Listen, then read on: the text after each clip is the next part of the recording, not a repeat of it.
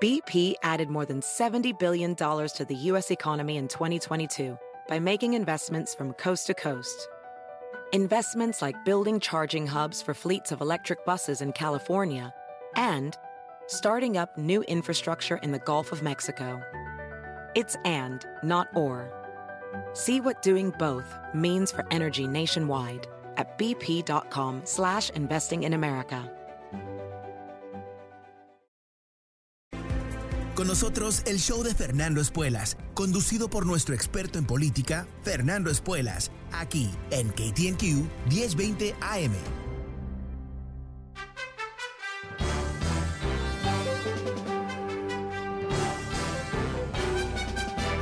Hola, ¿cómo estás? Soy Fernando Espuelas desde Washington. Muy buenas tardes y gracias por acompañarme. Empezamos una nueva semana juntos con una importante novedad aquí en Washington. Uh, the Food and Drug Administration, la administración que regula comida y drogas en Estados Unidos, ha aprobado para uso final la vacuna de Pfizer. Ahora, si te estás preguntando, ¿no fue aprobada ya meses atrás? Sí, fue aprobada para uso de emergencia y ahora está aprobada para uso regular, que es una variedad de regulación más que nada. No es que ha cambiado la vacuna ni ha cambiado la información, excepto que ahora tienen mucha más información que les ha permitido cumplir con ciertos requisitos que tiene el FDA para aprobar vacunas en forma regular. Ahora, esto es muy, muy significativo porque primero eh, está basado en información que muestra la efectividad y la seguridad de esta vacuna, pero más allá de eso, esto ahora abre la puerta para que varias organizaciones en nuestra sociedad, ah, empresas, ah, universidades, etcétera, eh, requieran la vacuna ah, como condición de trabajar ahí o estudiar ahí o entrar en algún negocio o lo que sea. Porque hay tremenda historia en Estados Unidos de que cuando hay una vacuna que es necesaria para controlar una gran enfermedad, vamos a decir el polio, por ejemplo, eh, se requiera para ir a la escuela, por ejemplo, ah, se requiera para diferentes cosas. Y eso hace que aquellas personas que por un lado estaban esperando a esta aprobación final, bueno, ya no tienen ninguna excusa, porque acá está la aprobación final y, y, lo buenísimo de vivir en este país, que a la diferencia de casi todos los otros países del mundo, es que aquí hay vacunas por todos lados y son gratis, gratis. Así que esto es fundamental. Ahora, eh, ¿qué más quiere decir esto? Bueno, eh, estamos llegando al punto donde eh, tenemos aproximadamente 65% de la población de los adultos ya vacunados. Por supuesto, faltan millones y millones de niños que todavía no se pueden vacunar. Ah, y a un grupo, un tremendo grupo, millones de republicanos que están existiendo en otro planeta, aparentemente, donde no les llega la información y el Internet tiene información incorrecta y están todo el día en Facebook ah, en grupos de conspiraciones y todo el resto. Eh, a esas personas, por supuesto, eh, no, se sabe exactamente qué es lo que va a convencerlos. Quizás esto lo logre en parte porque sea un tema de necesidad, ¿no? Eh, por ejemplo, en las Fuerzas Armadas de Estados Unidos van a requerir que todos se vacunen eh, y eso ya ha empezado a generar ciertos ruidos, ciertas eh, personas que, por supuesto, las Fuerzas Armadas son enormes y son representativas a cierto nivel de la población de Estados Unidos, entonces no nos debería sorprender que en ese grupo de personas también existan aquellos que cuestionan Ah, sin ciencia, sin información real, por conspiraciones y otras razones, eh, el tema de las vacunas. Bueno, el que no quiere vacunarse se va a tener que retirar de las Fuerzas Armadas. Eso es, por supuesto, algo bastante importante en la carrera de una persona. Eso va a lograr, perdón, ciertas personas que no quieren vacunarse que se vacunen. y, esto es, es, importante entender qué es lo que está pasando en este país hoy por hoy. Hay una explosión de COVID pero esa explosión está bastante concentrada en estados que no se han vacunado. O sea, no hay, eh, si, alguien está buscando pruebas, funciona, no funciona la vacuna, eh, la gente se está muriendo y se está infectando en los estados que tienen más bajos niveles de infección y o, usualmente y, cuyos gobernadores, todos republicanos por supuesto, han determinado que ah, desafiar el conocimiento científico y médico de cómo controlar una pandemia es la, mm, lo más popular. ¿no? O sea, estas campañas insólitas para prohibirle a los distritos escolares de eh, eh, requerir mascarillas para los maestros y los estudiantes, eh, están logrando, por supuesto, que se infecten más estudiantes y maestros. Y eso, por supuesto, no es simplemente algo que está impactando esas escuelas, sino que está impactando las familias de esos estudiantes y de esos maestros, porque es una cadena de infección. Esto no es un misterio. Ya hace más de 100 años que entendemos cómo esto funciona.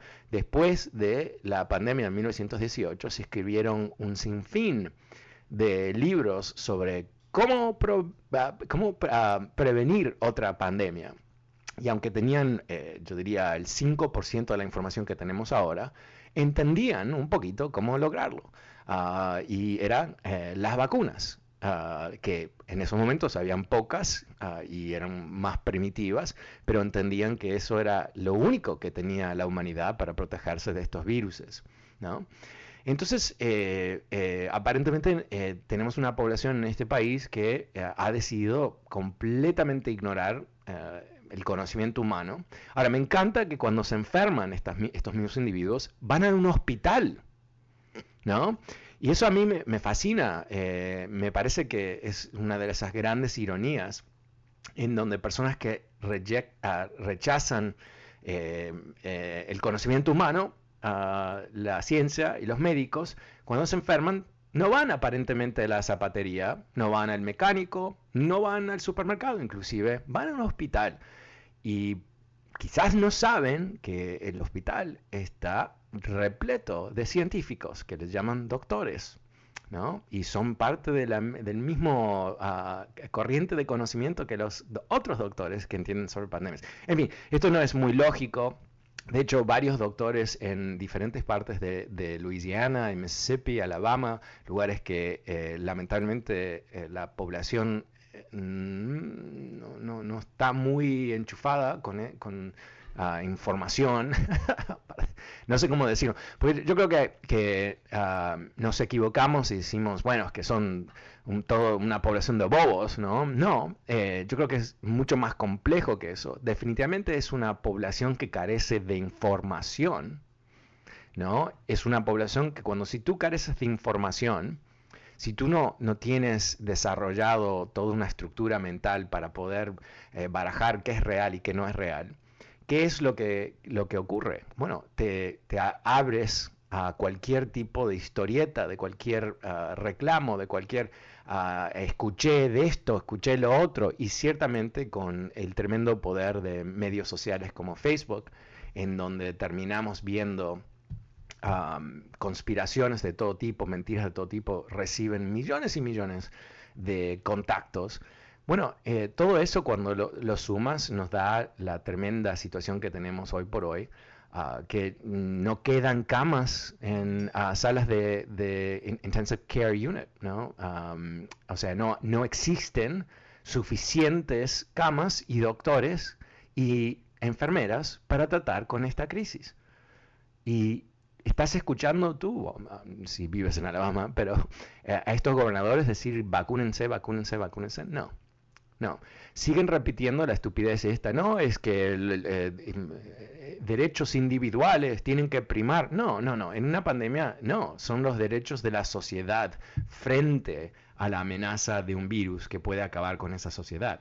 Entonces, eh, eh, esos refranes vacíos ideológicos realmente no nos sirven para curar a nadie, no van a salvar a un nenito que se infecte en una escuela, ¿no? Es simplemente una especie de religión alternativa que no utiliza conocimiento, hechos, evidencia, historia, pruebas para construir un concepto erróneo. Y en este caso es mucho más profundo que estar equivocado sobre la política, esto es estar equivocado sobre algo que te puede matar o matar tu familia. Bueno, ¿cómo lo ves tú? El número es 844-410-1020, 844-1020. Uh, también recordando que este programa está disponible a través de podcast. Uh, puedes suscribirte gratuitamente en Apple Podcast, no me salen las palabras hoy, uh, Spotify y fernandoespuelas.com. Bueno, empiezo la tarde con María. Hola María, ¿cómo te va? ¿Cómo lo ves tú? Ah, buenas tardes, Fernando. Hay mucha gente que habla y dice que les están quitando su libertad, sus derechos. en esa enfermedad se supone que nosotros no tenemos libertad ni derecho porque no estamos separados los que no se vacunan y los que se vacunan. Todos estamos unidos y hay gente que se junta con gente que no está vacunada y está enferma o lo que sea, ¿verdad? Pero yo no sé por qué la gente dice, me están, ese es mi derecho, mi libertad de si yo quiero pero, o no. Claro, bueno, la razón es porque se, lo, se lo venden, se lo venden como un concepto. Recordemos que en este país hay un partido político, se llama el Partido Republicano, que carece de, un plan de gobernación, de una visión de país, una visión de Estado, uh, sentido de responsabilidad hacia la Constitución, todo eso. Entonces, ¿qué es lo que buscan? Constantemente están buscando lo que le dicen wedge issues. Wedge issues son esos temas que van a dividir la gente. Inmigrantes malditos, wedge issue. ¿no? Eh, los gays por todos lados, wedge issue. A mujeres que quieren ser controlar su propio cuerpo, wedge issue. Y ahora esto. Entonces ahí es la razón que, dicen eso. Pero, pero eh, hablemoslo en una forma muy sencilla. En esta sociedad, en toda sociedad moderna, avanzada, eh, que funciona. Todos entregamos pedacitos de nuestra libertad personal para lograr un bien social, para poder convivir. ¿no? Y te doy un ejemplo, ¿no? Eh, yo vivo en una casa, eh, tengo un vecino al lado, tengo otro vecino, tengo otro vecino. Yo puedo escuchar mi música y puedo escuchar mi música muy alta. Pero si yo a las 4 de la mañana empiezo a poner música altísima, es mi derecho, es mi casa, soy dueño de mi casa, este es mi territorio, este es el castillo Espuelas, va a venir la policía. Y si yo eh, me rehuso a pagar la, música, me va a ganar un boleto. Y si todavía me rehuso, eventualmente algo me va a pasar, ¿no? O me van a arrestar o algo va a ocurrir. Pero ¿cómo puede ser? Si yo soy libre, yo puedo hacer lo que quiero, soy emperador. ¿No? aparentemente no. Eh, también me dicen, aunque no, no sé esto, no lo puedo verificar, que si tú vas en el freeway a 90 millas por hora, te paran los policías, porque obviamente quieren violar tu derecho ah, de ir a 90 millas por hora, aparentemente, porque son fascistas, ¿no? Son demócratas, todos los policías, como tú sabes muy bien. Bueno, aparentemente te pueden arrestar, imagínate. Pero ¿cómo puede ser? Es tu auto, tú pagas impuestos para la carretera, es tu gasolina. ¿Por qué no puedes ir a 90 millas por hora? Porque aparentemente, si tú le pegas a un individuo, lo vas a matar. Y en nuestra sociedad hemos decidido que tu derecho de ir a 90 millas por hora no vale tanto como la, la, vida de la otra persona, ¿no? Y como eso podemos crear todo un escenario de cosas que en nuestras vidas hacemos, que hemos decidido que a, para recibir los frutos de una libertad real, necesitamos cierto orden, necesitamos una estructura de sociedad. El que no quiere tener, perdón, lo voy a poner de otro tema, en, otro contexto. Eh, yo, yo fui a Haití dos veces para, trabajar ah, años atrás y ahí no había ese problema. Eh, tú tenías toda la libertad que tú querías, porque no había, el gobierno no funcionaba, eh, era el que podía agarrar, agarraba Ah, no había pena, si, te agarraba un policía, le pagabas al policía, no tenías problema. Ok, e, eso es tener libertad también, ¿no? Pero también es tener caos, también es eh, tener ah, una situación de inestabilidad, de, de, altos niveles de violencia, porque cuando no hay reglas, ¿qué es lo que hacen los humanos? Recordemos que nosotros somos el tercer chimpancé. Literalmente, somos, mucha gente no le gusta escuchar esto, pero tenemos menos del 1% de diferencia con las dos otras especies de chimpancé. Nosotros somos el chimpancé con menos pelo. Pero si vemos la sociedad de los chimpancés, ¿qué es lo que tienen ellos? Tienen reglas, tienen reglas sociales, porque si no se matan. Eh, no exagero, literalmente. Y cuando chocan, ¿qué hacen? Se matan. Hay guerras entre chimpancés, literalmente, guerras de una tribu hacia otra. ¿Por qué? Porque no tienen cortes porque no tienen el alcalde del pueblo chimpancé, ¿no? No tienen el, Congreso. Entonces, nosotros que somos más, entre comillas, más avanzados, aunque eso es bastante cuestionable, hemos creado, no ayer, no por la pandemia, no porque Trump fue presidente, pero más o menos 10.000 años atrás empezamos a organizarnos y sobre la marcha del tiempo hemos creado más y más reglas para poder convivir. Yo creo que, eh, e, esto es una maldad, ¿no? Decirle a la gente que ponerse una mascarilla que los protege a ellos y más importante, honestamente, protege al entorno, ¿no? Que es un valor social.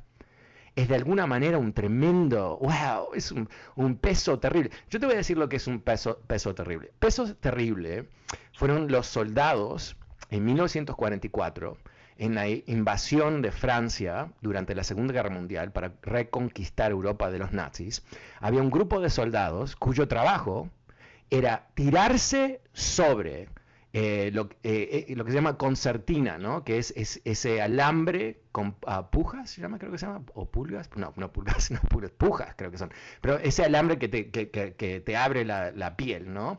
que estaba todo sobre las, uh, las playas estos soldados, su trabajo era correr bajo fuego, escucha lo que te voy a decir, correr bajo fuego, tratar de plantar una granada, una bomba, algo para estallar uh, el concertina. Y si no funcionaba, esto es verdad, ¿eh? si no funcionaba, ¿cuál era la expectativa para esos soldados? Se tenían que tirar por encima de todo ese cableado, todo ese alambre, para asegurar que los soldados que, seguían podían avanzar. Ok, eso es un sacrificio. Y eso es un sacrificio, miles de miles de hombres murieron ese día en las playas, y lo hicieron no porque fueron torturados para invadir, no porque fueron forzados, sino porque era su deber a la sociedad. ¿Ok? Nosotros vivimos hoy por hoy en un país, honestamente, de nenitos aunque hay muchos nitos que son bastante ah, violentos, valientes. Algunos también violentos, pero no, valientes. ¿Ok? Entonces, imagínate, imagínate este país que pudo conquistar un continente para salvarlo de los nazis, ahora no puede lograr que, que esta gente se ponga una mascarilla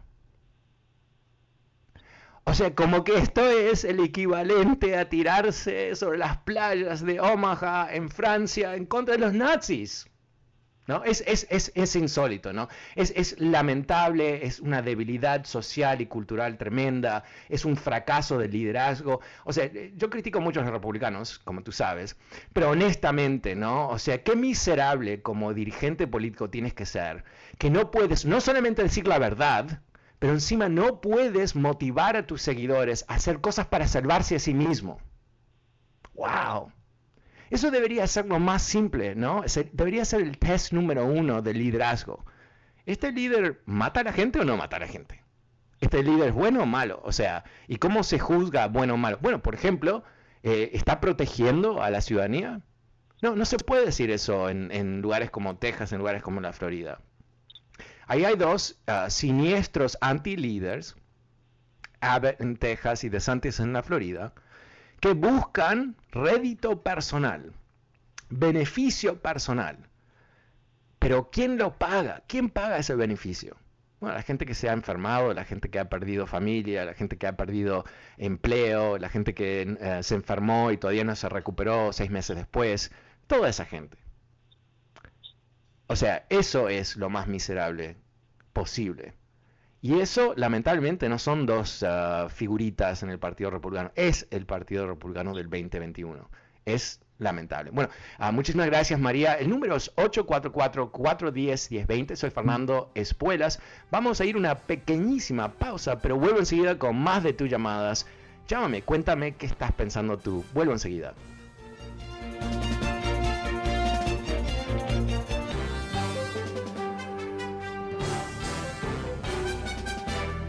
Hola, ¿cómo estás? Soy Fernando Espuelas desde Washington. Muy buenas tardes. Gracias por estar conmigo. El número es 844-410-1020. Vuelvo a las líneas con Raimundo. Hola Raimundo, ¿cómo te va?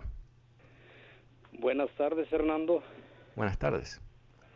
Este, pues mi llamada es para, primeramente para felicitarlo por su programa que ha tenido siempre. O sea, yo ya tengo muchísimos años escuchándolo. Gracias. Y ahora pues me me ha dado la oportunidad de hablar con usted, pues felicidades por sus programas que siempre nos tiene a diario y, y pues este me da gusto de tener una persona como usted que siempre nos está pues sacando adelante con sus comentarios que a diario tiene. Muy amable, gracias. Y pues pues este ya ve que esta semana la semana pasada y ahora esta semana dijo que era tema libre, así que yo hablarle acerca de las de los votos que según vamos a votar por el, la institución de Nixon, si lo queremos tener todavía o no, le digo, para mí ha sido buen gobernador, así que no, eh, no hay por qué estar, este, hay que votar no a la destitución de, de nuestro gobernador. Hemos mirado gobernadores de otros estados que han estado muy mal, han estado manejando mal la pandemia y sin embargo nadie dice nada, todo está bien para, para las personas que viven en esos estados. Entonces aquí en California nosotros eh, hay mucha gente que no está conforme con lo que él ha hecho, pero yo pienso que tenemos un año que le falta a él para estar aquí, no podemos sacarlo y traer una persona que ni siquiera sabe o que no sabemos cómo va a manejar el, el Estado. Claro, claro, claro. yo, yo creo que Newsom, eh, mira, yo, coincido contigo, eh, la idea de reemplazar a un gobernador que ha hecho un, eh, un buen trabajo. hoy estuve viendo niveles de vacunación por estado y California está en los primeros 10 estados de Estados Unidos. Y eso se ve en bajos niveles de de muertes relativo a otros estados y a, personas en el hospital y todo el resto. Pero yo creo que Newsom tiene un problema ah, que no tiene nada que ver con su gestión. Es un tipo un poco, ah, yo diría, difícil de querer, ¿no? Eh, no tiene un charm ah, natural. Yo lo, conocí varias veces él, cuando era teniente gobernador de California, venía a mi estudio cuando estaba en Los Ángeles para hacer entrevistas una vez por mes, más o menos. Lo conocí varias veces, tuve la oportunidad de hablar con él.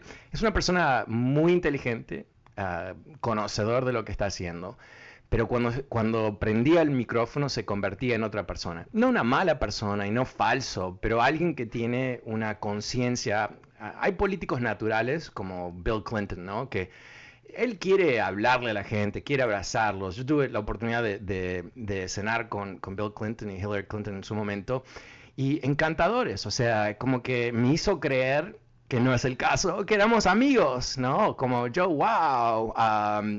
cuando yo conocí a Newsom en otro contexto, así que no quiero comparar exactamente, em, lo sentí como alguien que eh, tiene esa conciencia de que no puede equivocarse hay ciertas personas que saben hablar en los medios, que no, no, no tienen miedo, tienen una, una especie de, de, no sé, soltura, naturaleza. Y esa naturaleza, como Schwarzenegger, ¿no? Schwarzenegger eh, un charm ah, imbatible, alguien ah, con humor, alguien que, se reía de él mismo, alguien que pasaba de gobernador a Terminator, no, o sea, obviamente un actor, ¿no? Un actor, y tan buen actor que no te das cuenta cuando estaba actuando. Y yo creo que ese es el problema que Newsom tiene a nivel, ah, yo diría, de imagen política, y, eso es importantísimo en una democracia. por ejemplo, eh, Ronald Reagan, ¿no? Eh, yo estaba totalmente en contra de sus políticas, lo encontré un ultraderechista, estoy hablando cuando yo era periodista en la universidad, pero charm, ¿no? No podías decir que era un, malévolo, un desagradable, muy polite. Y yo recuerdo también eh, todo el drama con, con, um, uh, Donald Trump, ¿no? Ser un mal educado, no quiso ir a, la, toma de posición de Biden, todo, eso, ¿no? Todo tan desagradable, tan barato todo eso, tan bajo. Y estuve viendo, hace no sé cuántos meses atrás, estuve viendo el discurso de inauguración de Ronald Reagan en el discurso toma un momento para darle para agradecer al presidente Carter que está ahí totalmente destruido después de perder una elección mal, agradeciéndole a él y su equipo todo el tremendo esfuerzo que hicieron para hacer este traspaso de poder en forma muy segura y muy ágil. Y, o sea, eh, no, o sea, una cosa es ser ganador bien y otra cosa es ser ganador mal, ser un, alguien que es un sobrador, ¿no? Como se dice en algunos lugares. Pero en fin, entonces yo creo que ese es uno de los problemas fundamentales que tiene Newsom. y también, o sea, vivimos en una sociedad donde eh, nos gusta juzgar a otros, ¿no? Y cuando él fue a cenar con sus amigotes en un restaurante muy caro y todo eso, ¿qué, es lo que transmitió eso? Bueno, transmitió que él vive muy diferente de los, vamos a decir, 99% del resto de los californianos. ¿no? Ah, él eh, nos mostró el poder de ser rico, el poder de ser gobernador, el poder. Y no nos gusta eso, no nos gusta, ¿no? Queremos, eh, nos gustan los políticos falsos que hacen creer que son los hombres del pueblo, que en realidad son muy ricos, que viven en mansiones, que eh, viajan en primera clase, que eh, se van a Europa cuando quieren, compran lo que quieren cuando quieren, y todo bien, pero no lo queremos ver. ¿no? Y eso es lo que creo que ahí tiene un, déficit de, de, simpatía. Pero, pero si lo hablamos fríamente, ¿Qué conviene a la comunidad latina de California? Bueno, obviamente no le conviene, tener un republicano, representante de un partido, que, no ni esconde sus actitudes racistas. De hecho, negocia, trafica, comercia esos prejuicios racistas. Entonces la idea de que oh, no me gusta Newsom, pero lo voy a reemplazar con quién sabe quién, republicano número 30 o 40 o, o 15 o número 3, no sabemos, no nos importa, ¿no? Eso yo creo que es fundamental. Ah, sería algo muy ah, destructivo para nuestra comunidad. Muchísimas gracias, Raimundo. El número es 844-410-1020. Pasemos con uh, Vicente. Hola, Vicente, buenas tardes. ¿Cómo te va? Buenas tardes. hola. Mi comentario es el siguiente. Eh, voy a hacerlo y luego le voy a escuchar por el teléfono, por, por, la radio, lo que usted me pueda contestar. Ah, yo entiendo que sí, ah, la vacuna es buena, creo en ella, creo que hay sus riesgos y creo que nos deberíamos de vacunar, pero también creo que no deberíamos de estar eh, tratando de que la gente se vacune porque eh, creo que si yo ya tengo la vacuna, ¿qué me importa si alguien no se vacuna? Yo, yo estoy protegido, a mí no me va a pasar nada. Usted puso dos ejemplos, el de ah, la fiesta, el ruido y luego el de la velocidad que no debemos ir a un límite exagerado. Eso, eso lo entiendo y esos ejemplos son buenos, pero creo que no aplican tanto a esto, porque entonces yo podría decir el siguiente. Si, si va a llover hoy y, y usted y yo vamos a salir a la calle y usted decide llevar, sacar paraguas y yo le digo, a mí no me gusta, a mí no me molesta la lluvia, yo me puedo mojar, pues usted lleva un paraguas y se va a proteger de la lluvia, no debería de preocuparse mucho porque yo decido no llevarme un paraguas. Oh, le voy a poner otro ejemplo. El de abejas. Si, yo creo abejas y usted y usted y yo vamos a entrar con las abejas y usted se quiere proteger de las abejas, pero a mí no me molesta que me piquen las abejas y yo no me quiero proteger y los dos vamos a entrar a las colmenas, ¿qué importa? Usted ya está protegido. Eh, y eso aplica a la eh, vacuna. y usted y yo. Eh, déjame, déjame, déjame contestarte rapidito. espera un segundito. Solamente te estás equivocando en algo fundamental. Tú, el problema es que tu comparación no es válida. Porque tu, premisa aquí es eh, que eh, si tú te has vacunado no tienes que preocupar de nadie.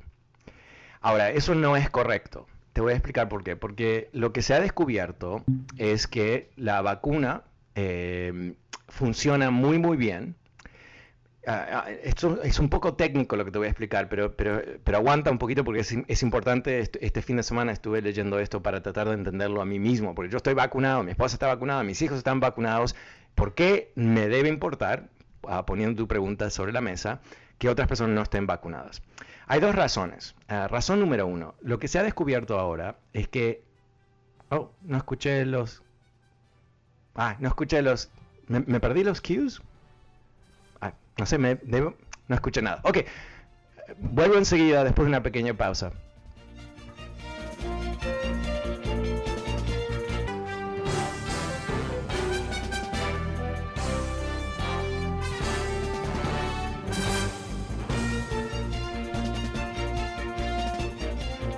Hola, ¿cómo estás? Hola, ¿cómo estás? Soy Fernando Espuelas desde Washington. Eh, em, una señal de la cabina, no, no, no, creo que esto no sé, algo está ocurriendo, no escuchaba la música, eh, no sé si los cues me están llegando necesariamente, pero el número es 844-410-1020, es radio en vivo, todo puede pasar y usualmente ocurre. Vuelvo las líneas con Raimundo. Hola Raimundo, buenas tardes. Jenny, sabes que yo soy admirador tuyo, este, tú, tú hablas siempre muy bien de todo Y nomás yo te quiero decir, yo también, yo soy republicano, pero como tú hablas eh, de los republicanos, este, pero no todos somos iguales. Yo, yo no soy trompista, yo, yo es más, yo soy republicano, pero yo por Trump nunca voté. Era un señor racista, era un señor racista pero pero este, tú hablas como como nosotros a todos iguales este, ok tienes tienes razón Raimundo eh, en que no diferencio cuando hablo de los republicanos eh, estoy usualmente hablando de los políticos no de la gente necesariamente, pero no, no ah, eh, pero no, pero tú tienes razón, no, creo que eso lo, es demasiado claro cuando yo estoy hablando. pero, no pero está bien, está bien, No, no, no, tienes razón, tienes razón. Pero yo no, quiero decir gente como tú, ¿no? Al revés. la razón que yo hablo del Partido Republicano tan seguidamente es porque quiero eh, que todos entendamos que este no es el Partido Republicano antiguo, que este no es un partido ah, confiable, eh, no es un partido que tiene una visión de gobernar. Es un, partido que eh, está, eh, yo creo, en un estado de decadencia completo, ah, en donde el poder es lo único que prima, la búsqueda del poder, el hambre por el poder, y eso eh, nos lleva a ciertas locuras, como ese, esta, este intento de, de parar el proceso de vacunación en el país, eh, este intento de mentir a la gente, este intento de convertir algo que es una, una herramienta de salud pública esencial, las mascarillas, en una especie de test de, de, quién tiene más libertad y todo eso. Y, cuando lo vemos eh, a su vez, yo creo que esto es muy llamativo, cuando vemos estos eh, republicanos, estos políticos republicanos en Fox News, mintiendo en Fox News sobre todo tema, las elecciones, la vacuna y todo el resto, entendemos que esto no es simplemente un político que, está un poco chiflado, un poco loco, fuera de, desubicado, lo que sea. En todo partido hay demócratas locos también, ¿no? No, es, no hay una especie de monopolio de los locos, pero, pero definitivamente cuando vemos ese tipo de esfuerzo sistemático para mentirle a la gente sobre un tema tan tan serio que es, por supuesto, el tema de la pandemia, a eso me refería Raimundo. Pero, pero tú, tú no votaste por Trump, ah, pero ¿cómo ves la gestión de los republicanos? Raimundo. Ok, se debe haber ido Raimundo, no sé. No sé si alguien me está hablando, no los escucha. yo soy republicano por Mr. Reagan, que él nos dio papel a todas las personas en ese tiempo que estábamos. Yo por eso me hice republicano. Fue mi partido que yo escogí, pero no. Si hubiera estado Mr. Trump, ¿tú crees que yo, yo soy republicano? No, nunca. claro, pero, pero mira lo que tú me dices. Eh, tú me dices que, te hiciste republicano por, por uh, Ronald Reagan y que él dio papel. En realidad fueron los demócratas. ¿no? Esto no, no es tan popular decirlo, ¿no? pero eh, los demócratas controlaban el Congreso. Entonces, eh, imagínate eh, una situación en donde hay un presidente demócrata y los republicanos controlan el Congreso y que le, que le dan al presidente una reforma migratoria para firmar. ¿Te puedes imaginar ese universo? No. No. Oh, Pero los demócratas lo hicieron dos veces. Lo hicieron con Ronald Reagan y después lo hicieron con George W. Bush. Y, te recuerdo que los demócratas odiaban a George W. Bush un poquito menos de lo que odiaban a Trump. Pero ¿por qué aprobaron una reforma migratoria para George W. Bush? Porque querían una reforma migratoria. Eso casi no lo creo, que alguien odie menos a, Trump que, que, alguien más, no lo que puedo creer. Era muy racista ese hombre, era muy, muy racista, digo, yo soy republicano, yo lo, dejé de yo lo debía de defender, pero en verdad, no, era muy racista, mira, lo digo, decía, al final primero le echaba veneno a todo, a todo, a todo, a todos los mexicanos y después yeah. I love the Mexicans, I love the Mexicans. Sí. ¿En qué quedamos? No, no, quedamos en que nos odia a todos, mexicanos, uruguayos, colombianos, eh, todos. hablando de Mr. Trump. Mr. Trump. No, no Mr. Reagan. Mr. Reagan nos dio la mano a mí. No, pero, pero, pero, pero, ok, pero, un, un segundito, Raimundo, un segundito, Raimundo, Raimundo, Raimundo. Reagan se murió 30 años atrás, ¿ok? Ese partido republicano no existe es, un partido republicano que solamente existe en tu, en tu memoria y en ah, los libros de historia. Entonces, yo creo que, todos tenemos que empezar a ver las cosas como son, no como queremos que sean. ¿no? O sea, eh, eh, yo creo que, los latinos en particular, otros grupos también, ¿no? Y, y varía persona por persona, obviamente, somos muy emocionales con estos temas. Tú sigues votando republicano, que no votaste por, Trump, porque Ronald Reagan firmó una ley en los años 80. Eso no es racional, no es algo que te conviene, no le debes lealtad a ningún partido, a los demócratas ni a los republicanos. Yo creo que el análisis que todos tenemos que hacer es, ¿qué me conviene más? ¿No? Y, ahí es donde el test es bastante simple. Ah, ¿Cuál es el partido que se esfuerza por vender el racismo? ¿Cuál? O sea, no, hay, no es que ah, son los dos un poquito mal y voy a elegir el menos mal. No, no. Hay un partido que basa sus campañas en racismo. Eh, lo han hecho desde los años 60. Ese es el Partido Republicano.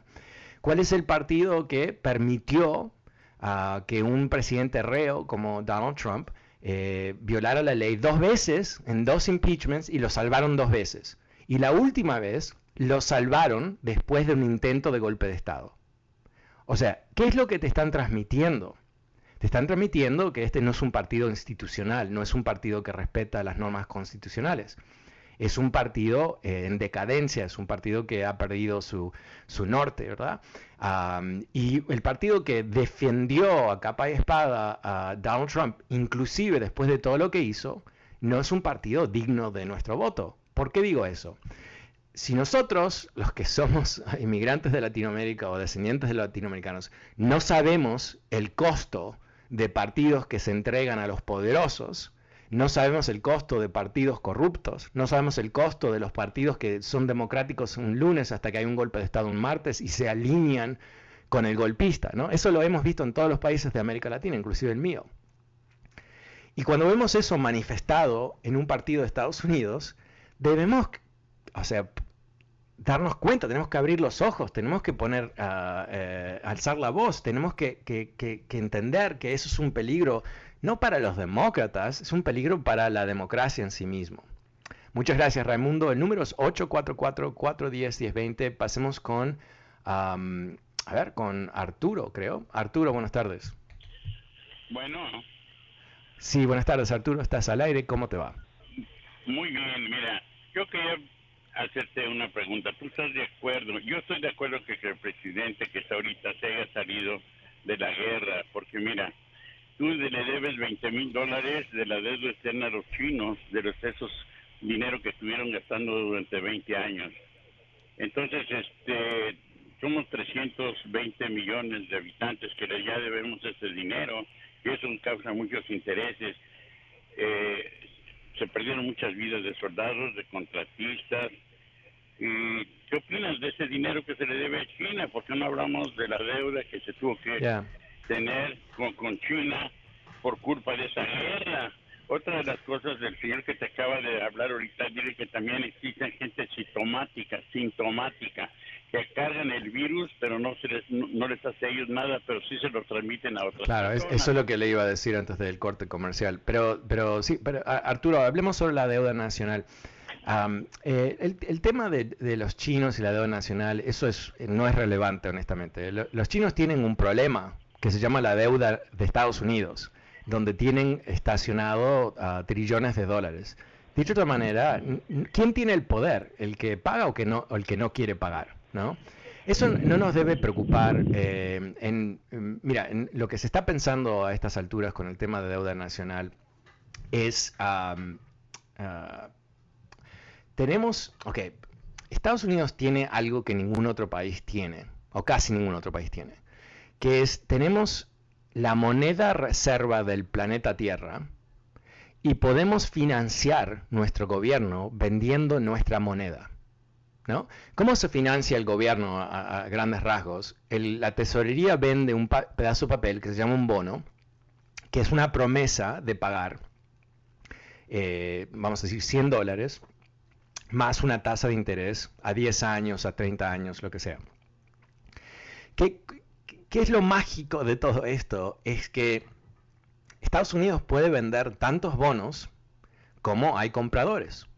Y si es la deuda reserva del mundo, es lo más seguro del mundo, siempre hay compradores. ¿Cómo sabemos esto? Porque en, el último año eh, se repartieron no sé cuántos trillones de dólares en total, no he, hecho la suma, pero trillones de dólares. Eh, ¿Se dispararon las tasas de interés? No. ¿No? Em, em, eh, ¿Fue difícil vender la deuda? No. Em, ¿Qué pasó? Bueno, hubo millones y millones y millones y millones y millones de bonos que se vendieron exitosamente para financiar el gobierno. ¿Y, a qué tasa de interés se venden la deuda de Estados Unidos? Bajísima, la más baja del mundo. Casi cero. Esto no es decir que se puede gastar todo lo que uno quiere, pero lo que también quiere decir es que no hay un gran riesgo de la deuda en estos tiempos. Ahora, esto es muy debatible, no soy economista, ah, va en contra de las creencias de muchos economistas, ah, pero hay ciertas señales que eh, Estados Unidos puede seguir financiando ah, un déficit importante. Eh, de hecho, estuve leyendo sobre este tema este fin de semana, eh, sobre la deuda nacional de Japón es dos veces más grande que el Producto Bruto de Japón. Y cuando pasaron el 100%, había predicciones que Japón iba a colapsarse. Y ahora están tratando de incrementar la deuda porque ellos también venden ah, su deuda con su propia moneda y es la tesorería que en muchos casos, o el Banco de Japón, mejor dicho, que compra la deuda. Es, es un tema complicado, pero ese no es, no, es, no es el tema esencial de la guerra, yo creo. Eh, que gastamos ah, más de un trillón de dólares, sí, por supuesto, pero el punto esencial es este. 20 años, dinero infinito, ¿no? Se gastó todo lo que se tenía que gastar. Nunca hubo un momento donde no hubo suficientes aviones, no hubo suficientes ah, apoyos para la población, no hubo todo lo que se necesitaba se gastó. ¿Y qué, cuál fue el resultado? El resultado fue que el gobierno de Afganistán se colapsó en 10 días. 10 días. Entonces, ¿qué, podemos decir? Que si nos hubiéramos quedado otros 5 años, eso iba a ser diferente porque los primeros 20 años estábamos simplemente aprendiendo, como que éramos interns o algo así. No. Eh, no hay una salida desde afuera para los problemas de Afganistán. No podemos ser ah, todos poderosos desde afuera. Si no, los ingleses hubieran resuelto el tema de Afganistán. Si no, otros poderes a través del tiempo hubieran resuelto los problemas de Afganistán. Es un país muy complicado, es un país, no son, cuando uno dice, son afganis, sí, son afganis, pero su identidad no es de Afganistán necesariamente, es como algo secundario, ¿no? Es como que yo, digo, soy sudamericano, bueno, pero sí, en realidad soy uruguayo, soy sudamericano también, pero eh, whatever. Es algo semejante ahí, eh, hay un sinfín de tribus, hay una cantidad de idiomas, hay una cantidad de culturas, hay diferentes religiones inclusive, y, tu lealtad es a tu tribu, es a tu familia, a tu tribu, a tu, espacio físico que puedes tocar y puedes ver. Entonces, eh, aterrizar en ese, en ese mundo y decirles, bueno, ahora todos son afganis y adelante con la bandera y todas votaciones, o sea, no funcionó, no funcionó. Y en ningún momento eh, recibimos, que yo sepa, de los militares o del Departamento de Estado, un mapa de aquí llegamos a Afganistán a, una democracia abierta y normal. ¿no? ¿Cuál fue ese plan? No existió. Intentaron todo, intentaron todo. Y cada vez que uno de estos presidentes querían retirar tropas, ¿qué pasaba? Los militares que decían, bueno, va a haber un colapso. Y bueno, sí, va a haber un colapso. Pero, ¿cuál es el plan B, ¿no? ¿Cuál es la opción para salir de ahí? ¿Cuál es la opción para estabilizar Afganistán? ¿Cuál es la opción para parar la violencia? No había, no existió. Yo creo que, que, lo que realmente va a primar en el tema de Afganistán no es lo que recién ha pasado, sino cómo termina esta retirada a fin de este mes. Si ha habido realmente un progreso concreto para, para salvar a todas las gentes que quieren irse, a la gente que está desesperadamente tratando de escaparse, si se hizo en forma eh, humana y normal. Ah, hoy, esta mañana, estuve escuchando un podcast del BBC hablando de la situación en el aeropuerto en Kabul, ah, diciendo que eh, el control de los eh, soldados estadounidenses en el aeropuerto está muy bien, que está todo ordenado, que no hay ningún problema, los problemas están afuera del aeropuerto. Así que vamos a ver, yo creo que si la administración de Biden puede manejar lo que es una operación logística gigantesca. Son miles y miles y miles de personas que tienen que salir todos los días para poder retirarlos a todos antes del 31 de, agosto.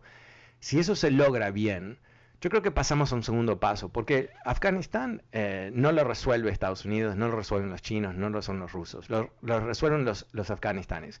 Y nosotros todavía tenemos enorme poder sobre los talibanes, que es el dinero.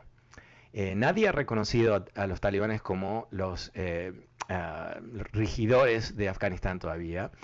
todas las reservas del, gobierno de, Afganistán las tiene Estados Unidos, el, Fondo Monetario Mundial, el Fondo Monetario Mundial, sí, creo se llama, eh, no les va a dar el dinero tampoco. O sea, ellos van a tener una crisis después de esta situación, después de la retirada de la gente, ellos van a tener una, crisis inmediatamente. Eh, no van a poder comprar comida, no van a poder resolver las cosas, no van a poder eh, captar suficientes recursos para manejar el país. Y ahí es donde ahí creo que tienen que negociar algo, una estructura Ah, sino democrática, algo no tan nociva como fue el régimen original de los talibanes. Bueno, me he quedado sin tiempo hoy, pero vuelvo mañana como siempre. Soy Fernando Espuelas desde Washington. Muchísimas gracias por acompañarme hoy. Vuelvo mañana como siempre. Buenas tardes. Chao.